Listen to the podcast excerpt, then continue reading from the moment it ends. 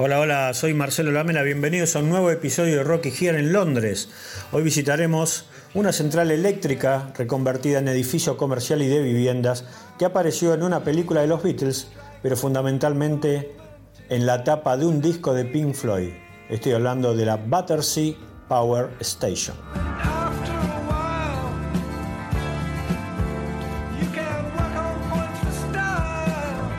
Este edificio se vio en la película Sabotage dirigida por Alfred Hitchcock en 1936. También aparece brevemente en Help, el segundo film de los Beatles. Ahí dentro también se rodaron algunas escenas del Caballero de la Noche de Batman y también se lo vio varias veces en la famosa serie de ciencia ficción británica Doctor Who. Como ven, el edificio siempre estuvo muy relacionado con el arte fílmico, pero sin dudas la imagen popular de la Battersea Power Station o de la usina de Battersea es la que se utilizó para la tapa del disco Animals, el décimo álbum editado por Pink Floyd allá por 1977.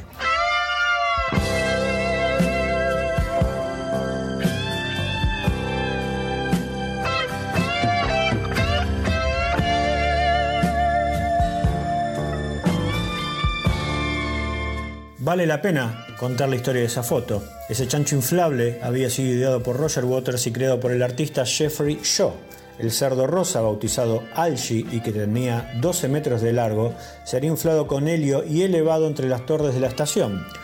Se contrató un tirador por las dudas el inflable se soltara y así poder derribarlo de un disparo. Pero finalmente en esa jornada no lanzaron el chancho y decidieron postergar la toma para el día siguiente. Aparentemente, al día siguiente, nadie convocó al tirador y no asistió a esa segunda jornada y por supuesto pasó lo que no tenía que pasar. Algi se zafó en una fuerte ráfaga de viento y lo perdieron de vista. Pilotos de líneas aéreas, cuenta la leyenda, lo reportaron a 30.000 pies de altura y debieron cancelar los vuelos en el aeropuerto de Heathrow. Finalmente el chancho volador aterrizó en una zona rural en la localidad de Kent, a unos 50 kilómetros al sureste de Londres. Más allá de la mitología, algunos personajes como el baterista Nick Mason dudan de que esto haya sido tan así. Pero bien, la producción de Pink Floyd recupera el inflable, lo repara para las tomas que serían parte de la tercera jornada, pero las complicaciones no terminaron ahí porque el cielo estaba demasiado despejado y no generaba la atmósfera que los directores de arte querían para la tapa, así que finalmente se optó por un montaje fotográfico. El chancho fotografió el tercer día aplicado sobre una toma del edificio de la primera jornada.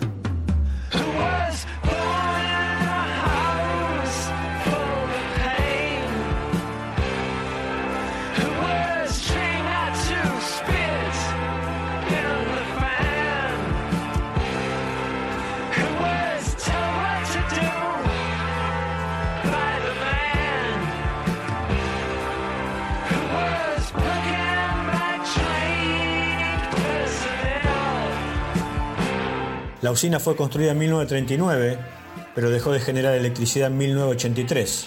El edificio, considerado uno de los más grandes de ladrillos en Europa, quedó abandonado hasta el 2014. Se presentaron varios proyectos para recuperarlo, uno de ellos era construir un parque temático sobre la revolución industrial y hasta el Chelsea Football Club propuso construir su nuevo estadio entre las cuatro chimeneas. Finalmente, fue reciclado y convertido en un complejo comercial y de viviendas de absoluto lujo y que está en las etapas finales. El complejo está repleto de oficinas de empresas de las más importantes del mundo, a punto de ser inauguradas, y también viviendas de valores de casi 900.000 libras esterlinas de valor inicial entre las más económicas.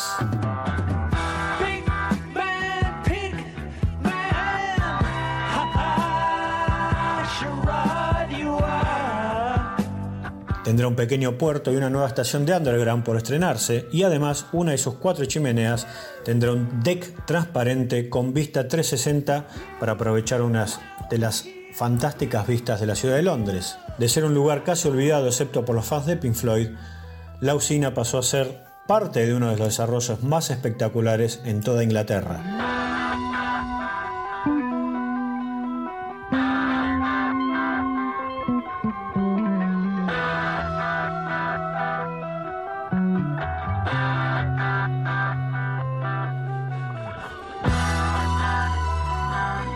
Por supuesto que la Power Station es uno de los sitios más reconocibles de Londres. Está ubicada en la zona sur de la ciudad y si vas en subte, por ahora, ya que como decía, muy pronto habrá una nueva estación de underground de la línea Northern más cercana a la usina, hoy por hoy podés tomar las líneas District o Circle hasta la estación Sloane Square. Allí bajás hasta el Támesis y lo cruzas por el puente de Chelsea. Ya desde la orilla del río tendrás una gran vista de la ex usina, pero si querés la vista exacta que tuvo el fotógrafo para la tapa de Animals, tenés que caminar hasta Battersea Park Road y Savon Street y posicionarte en una superficie bastante elevada.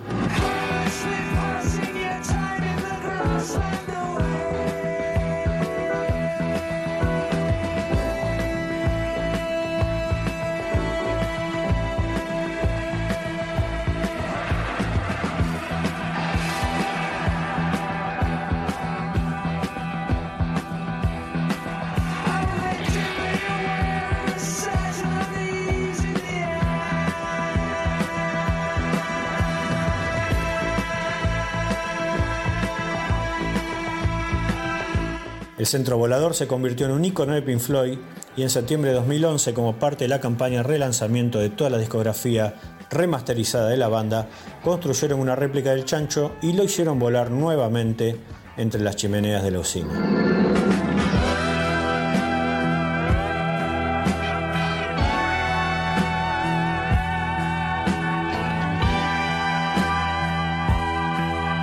Soy Marcelo Lamela, recordá que si te metes en rockyhere.com puedes elegir algunos de nuestros libros relacionados con sitios eternos del rock universal y además podés contratar nuestros tours rockeros en Londres, Liverpool y Manchester. Nos despedimos de este podcast, de este nuevo episodio de Rocky Here, con las dos versiones de Pigs on the Wing, el track que con distinta letra abre y cierra el disco Animals de Pink Floyd de 1977. Chao, hasta la próxima.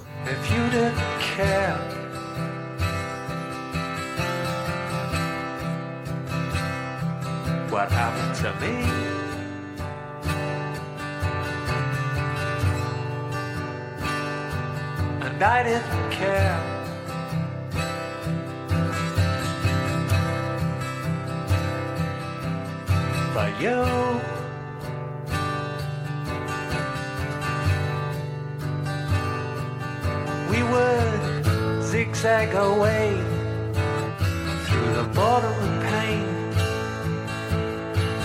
occasionally glancing up through the rain, wondering which of the brothers to blame.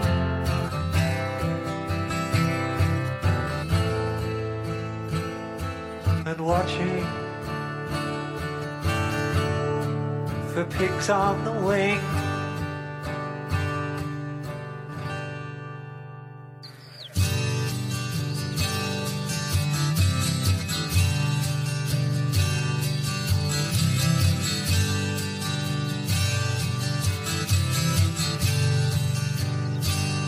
You know that I care.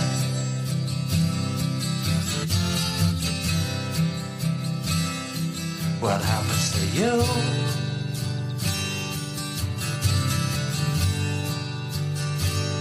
And I know that you care.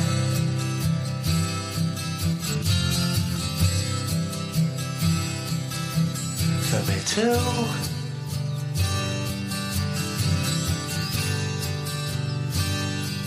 So I don't feel alone on the way to the stone.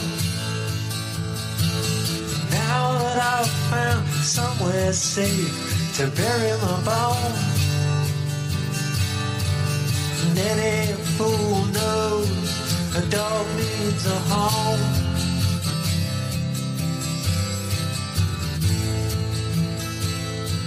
A shelter from pigs on the wing.